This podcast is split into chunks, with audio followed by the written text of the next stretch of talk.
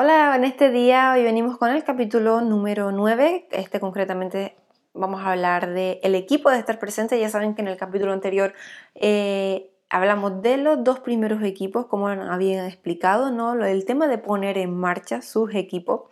Habíamos hablado de, de alegrarles el día, perdón, y de el juego, ¿no? De jugar. Bueno, pues hoy vamos a hablar de ahora mismo de estar presente. Así que vamos para allá. El equipo de estar presente ofreció un enfoque totalmente diferente, lo que dio lugar a un grato cambio de ritmo. Con música suave de fondo, uno de los miembros del grupo pues dijo, vamos a cerrar los ojos y a relajarnos durante un minuto. Respiraremos hondo y dejémonos guiar por una serie de visualizaciones que nos ayudarán a estar totalmente presentes. Cuando hubo acabado, la misma persona dijo, y ahora escucharemos los pensamientos que nos ofrecerán algunos miembros de nuestro equipo. Seguiremos relajados, intentando regular la respiración y mantener los ojos cerrados.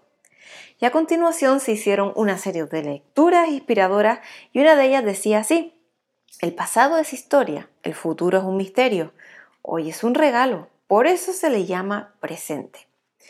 John explicó una historia personal.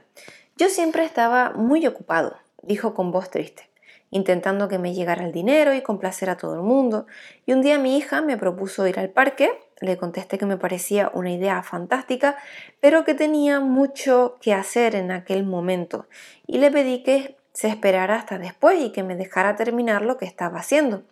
Pero siempre tenía que hacer algún trabajo muy apremiante y urgente y los días pasaban. Los días se convirtieron en semanas y las semanas en meses. Con la voz rota contó que pasaron cuatro años y no fue nunca al parque.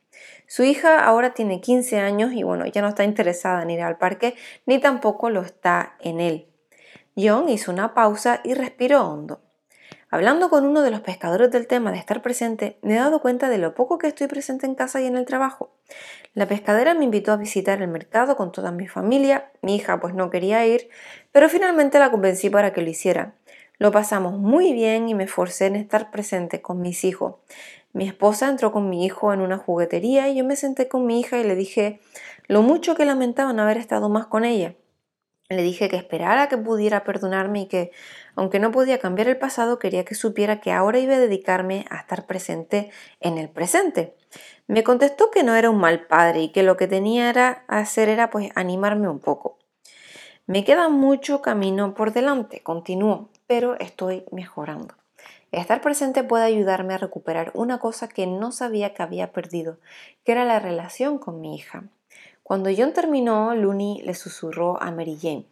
El pescadero era Jacob. Estamos contentos con unas Pascuas desde entonces. Es nuevo y fue su primera oportunidad de ayudar realmente a alguien. Janet también se emocionó bastante describiendo a una compañera de trabajo que había tenido en otro empleo. Esa persona intentaba llamar mi atención, dijo. Pero yo estaba distraída por mis temas personales y no llegamos a conectar. Y entonces estalló el infierno. Parece ser que ella no podía más y estaba cubriendo la falta de progreso escribiendo informes imaginarios. Y cuando todo salió a la luz era demasiado tarde para corregirlo perdió su trabajo, la empresa perdió un cliente y un montón de dinero y yo acabé perdiendo mi empleo porque fuimos incapaces de hacernos cargo de su trabajo. Todo esto se podría haber evitado si yo hubiera estado presente cuando una, compañía una compañera me pedía ayuda. A continuación, Beth contó algo que le había pasado a ella un día que estaba sentada en su bicicleta estática delante de la televisión intentando leer cuando llegó su hijo y se sentó en el sofá y enseguida supo que le ocurría algo.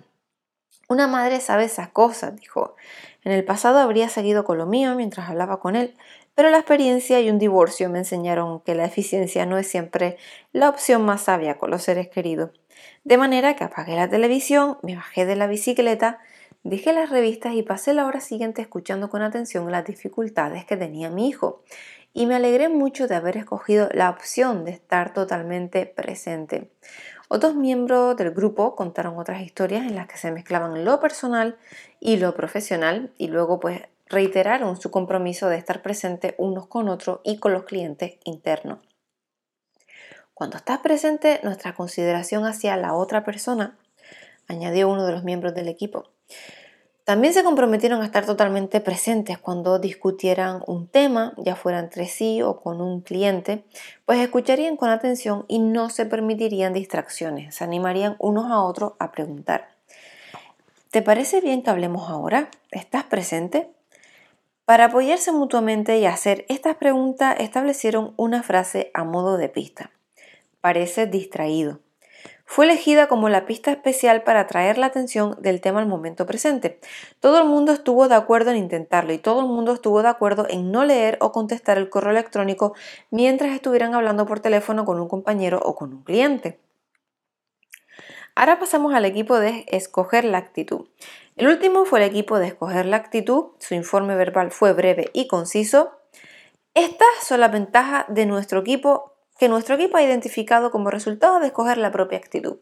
Primero, al aceptar que cada uno elija su actitud, demuestras un nivel de responsabilidad e iniciativa que por sí solo llenarán eh, la tercera planta de energía. Segundo, escoger tu actitud y actuar como víctima es absolutamente incompatible. Tercero, esperamos que la actitud que elijas sea mostrar lo mejor de ti mismo en el trabajo y disfrutar del trabajo que haces. Quizás no podemos hacer aquello que más nos gustaría en este momento, pero todos podemos escoger disfrutar de lo que hacemos. Podemos sacar nuestras mejores cualidades en el trabajo si elegimos hacerlo.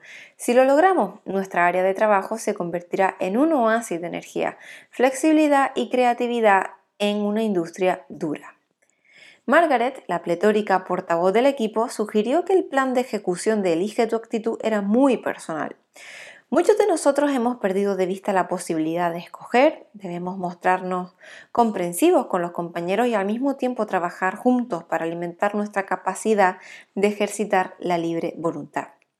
Si no sabes que tienes oportunidades o no crees que las tienes, no las tienes. En nuestro grupo hay personas que han vivido experiencias muy difíciles, a algunos nos costará un poco interiorizar la idea que podemos escoger nuestra actitud y otro miembro del equipo prosiguió.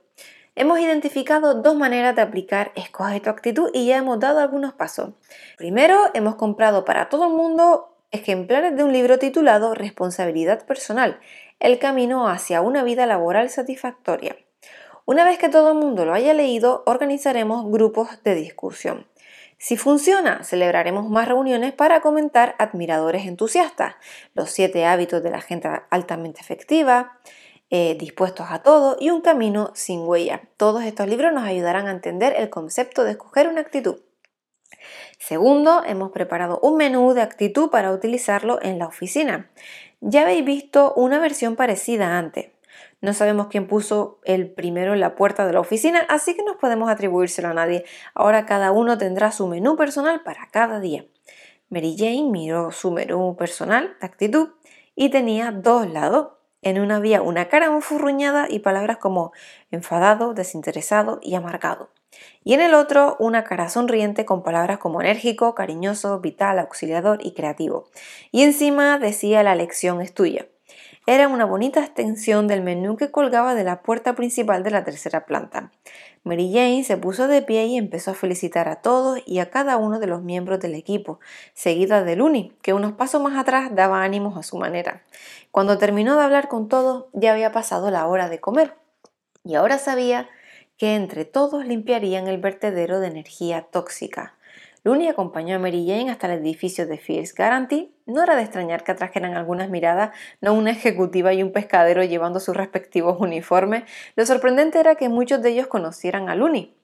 Bueno, entonces tu jefe mm, no sabe nada de la oferta de trabajo, ¿verdad? dijo Looney. Dos semanas antes, Mary Jane había recibido una llamada inesperada del principal competidor de Fierce Guarantee, que había intentado convencerla para que trabajara con ellos. Mm, creo que no. Me parece que hablaron con mi antigua jefa, una mujer que abandonó hace poco First Guarantee por un puesto maravilloso en Portland. Todavía no he dicho nada en el trabajo.